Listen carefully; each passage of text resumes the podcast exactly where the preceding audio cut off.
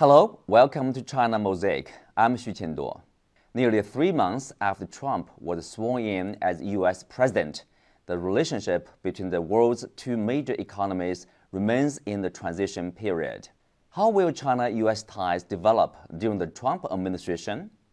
What will happen to the established bilateral communication and cooperation mechanisms? The upcoming Xi Trump summit will end the uncertainty and start a period of orderly progress.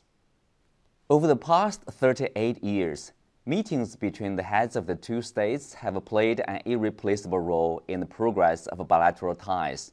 The talks have set the tone for bilateral ties and has provided momentum for their development, helping to address complicated issues. The summit at Mar-a-Lago will be the first face-to-face meeting of the two countries' current leaders. It will mark the beginning of their personal relationship. Therefore, the world is curious to know what they will do at the meeting. International politics is no trifling matter. At the world's first and second largest economies, the United States and China exert profound influence on the world. Former U.S. Secretary of State Condoleezza Rice once said, the relationship of China and the United States is just big and complicated. The two countries share extensive common interests while facing many conflicts. It's the interests of the two countries and the two peoples that should determine the future of bilateral ties. The specific topics of the summit remain unknown, but one thing for sure is that there will be tests on bottom lines, compromises, and the management of differences. Currently, some American scholars are guessing what the two leaders will bring to each other and what they will ask from each other. There are no limits on the topics at the meeting, so nothing is impossible.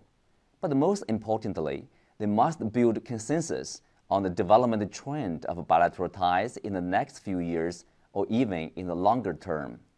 A strategic framework designed at the top level should be in place. Today is an era of win win cooperation. China and the United States are mutually reliable with their interests deeply intertwined. U.S. Secretary of State Rex Tillerson once said that only friendship could define the China U.S. relationship, and the two countries will maintain and improve dialogue and cooperation. The cooperation of the two countries is of great significance to themselves, to the Asia Pacific region, and to the world as a whole. It explains why the relations of the two countries are so important. It also requires the two countries to shoulder their global responsibilities. President Trump recently said on his Twitter, the meeting next week with China will be a very difficult one. It's true that there will be difficulties, but the future is also bright. Let's hope the meeting will give the world a satisfying answer. Thank you for watching.